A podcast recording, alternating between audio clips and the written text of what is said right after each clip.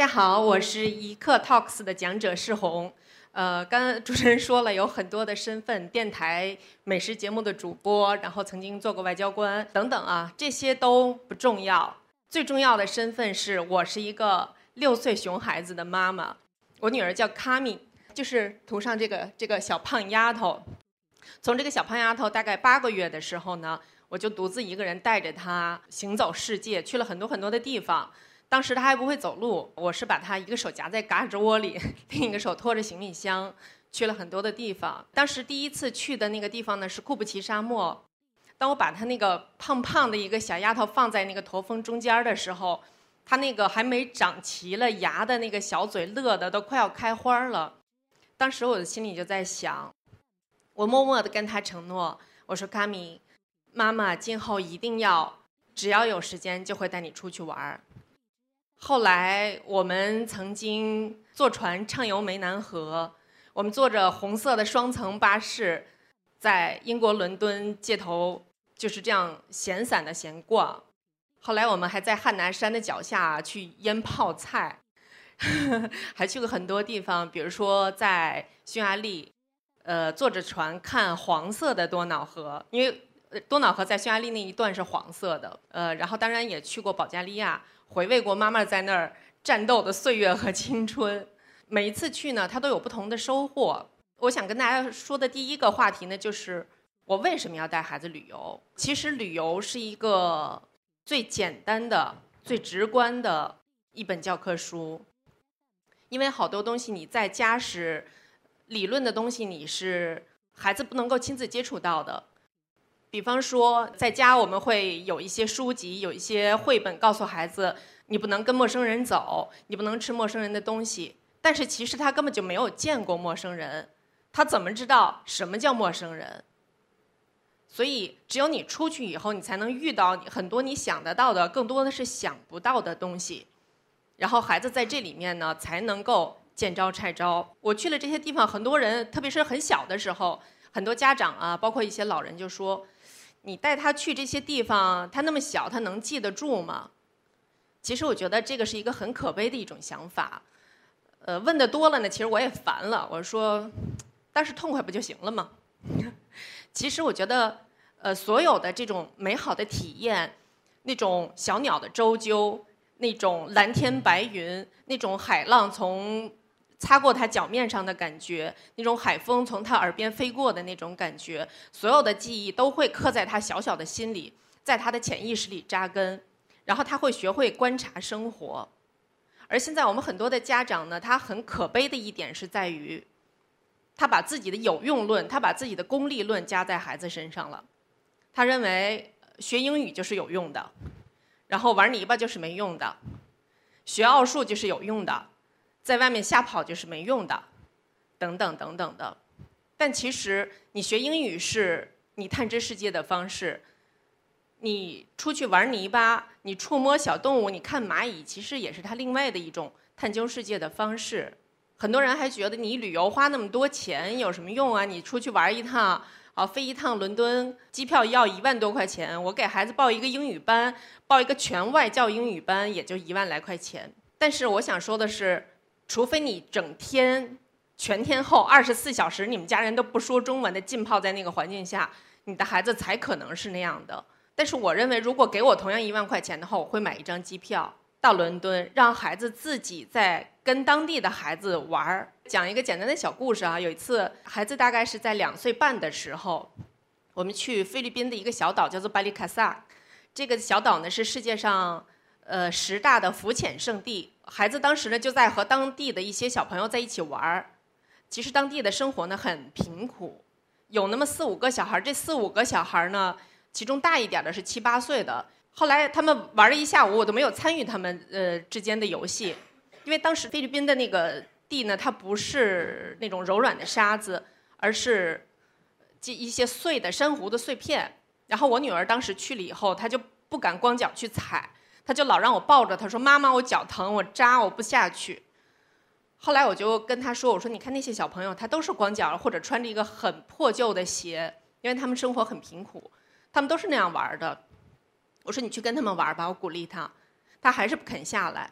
结果那个大一点七八岁的那个小孩呢，就抱着他，说他他用用当地语言，其实我也不会学他，他抱着我们家的小女孩去玩。后来我就跟他说：“我说你跟他是一样的小朋友啊，你怎么能让他抱着你呢？”所以他看到那个小朋友在这种环境下还能那么快乐的去玩，他也就忘了那个疼痛了。然后过一会儿他自己也就习惯了，玩的很嗨。然后到了晚上的时候，我就问他：“我说你们都玩什么了？”然后开密说：“我们就是瞎玩呗。”我说：“那你不会英语，你们怎么交流啊？”他说：“玩就玩呗，还用什么语言呀？”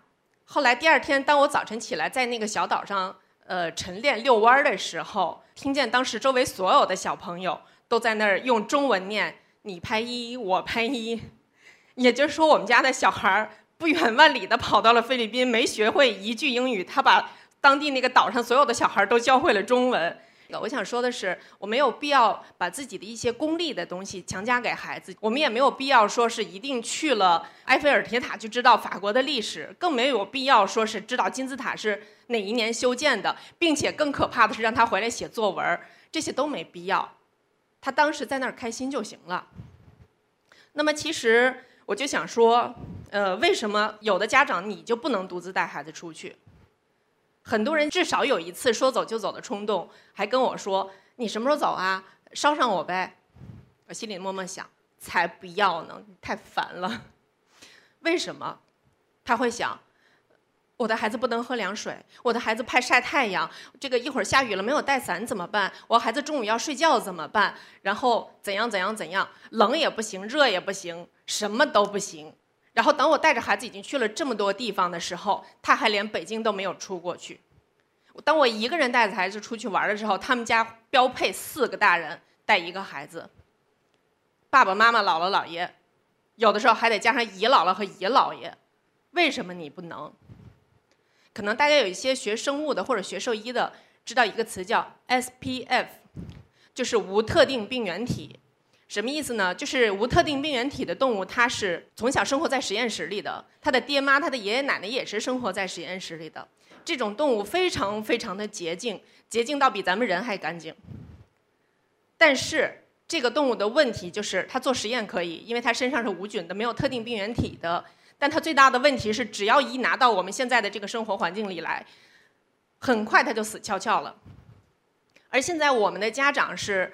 以爱的名义，处心积虑的给孩子构筑了一个金钟罩铁布衫，让孩子变成了一个 SPF 宝宝。你有没有想过，如果你有一天你的金钟罩罩不住他的时候，他怎么办？所以我觉得，我带孩子出去的时候，其实是为了就像我给我们打免疫一样，打一些弱毒的或者是一些灭活的这个病毒在身上，然后让你的身体产生抗体去对抗这些病毒。让你在旅行的途中学会处理问题。旅行其实最大的意义不是在于看景点，不是在于学知识。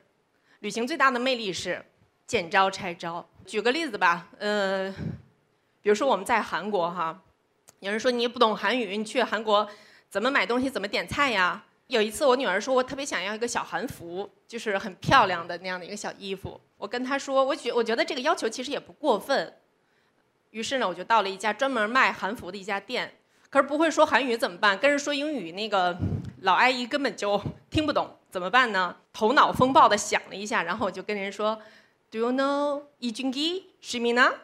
就是你知道李准基和申敏儿吗？因为在那个阶段正在热播一个韩剧叫《阿郎史道传》，然后他他居然听懂了。”他点点头，然后居然他真的听懂了。他拿出来两件衣服，和剧中阿郎小姑娘穿的那个衣服很类似。然后他还把所有的周围做生意的一些人叫到跟前来，说：“大家来挑一挑哪个更像阿郎。”就是我觉得其实你会有很多的办法去克服你的一些困难。呃，比方说，呃，有一次我女儿在韩国非要吃海带汤。也不知道想起什么了。其实他在国内根本不吃海带汤。后来我说这怎么办呀？我又不会说海带汤啊，用英语呃这个跟卖饭阿姨也说不清楚。后来灵机一动，我跟人说：“Happy birthday to you。”然后居然卖饭阿姨秒懂，哎，就真的给我上了一份海带汤。因为我们可能看韩剧里头有演过，在过生日的时候是要喝海带汤的，所以就是这种各种的奇葩的事儿，各种见招拆招。但是也有一些好玩的事儿，比如说，呃，我在菲律宾的时候，卡米说：“妈妈，我要吃海里的小刺猬，其实就是海胆。”后来我就把 waiter 叫过来，但是我是英语实在没有那么好，我就画了一个圈儿，上面画了好多刺儿。服务员一看，嗯，可能我懂了。结果赫然的给我上来了一盘红毛丹，所以囧事儿也有，趣事儿也有，好玩事儿也有，这就是旅行的乐趣。然后经常有人问我，你看不看攻略呀？我告诉他，我就是攻略。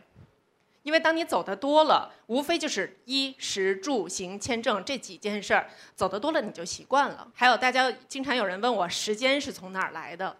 其实我有很多份工作，主要的工作是电台的。主播，但是我还要写书，我还要做心理咨询，等等等等，有很多的工作。我每天早晨六点钟起床，自己刷牙洗脸、穿衣服、打扮完了以后，给孩子把那个煲汤的电饭锅打开，把汤料放到里面去，然后叫孩子起床。很多有经验的家长都知道，这是一个非常痛苦的过程。他一会儿会嫌裙子不飘逸、裤子不柔顺，等等等等，会找各种各样的理由来这个发泄他的这个起床气。而且很多小孩他是一星期睡五天懒觉，只有两天精神，你们懂的。所以这个时候其实我也挺崩溃的。而且他各种各种闹腾的时候，会有时候会单曲循环，有的时候会呃循环播放，很难搞。但是呢，也只能是耐着性子穿高跟鞋拖着他。就在我马上要发飙的那一刻，把他丢进幼儿园的时候，我想，哎呀，其实也没有必要发飙。看着他那个小小的背影走进幼儿园的时候，我还想。嗯他可能明年这个时候就可以自己去幼儿园了，后年这时候就可以自己读小学了、中学了，慢慢他就离开我了。然后把他送到幼儿园以后，我会飞快的开着车去上班。但是为什么我能抽出来时间带孩子去玩儿，那些很多全职的妈妈都没有时间出去玩呢？大家可以自己想一想，怎么样做一个好的时间安排。好，这就是我今天跟大家的一些小故事吧。感谢大家的聆听。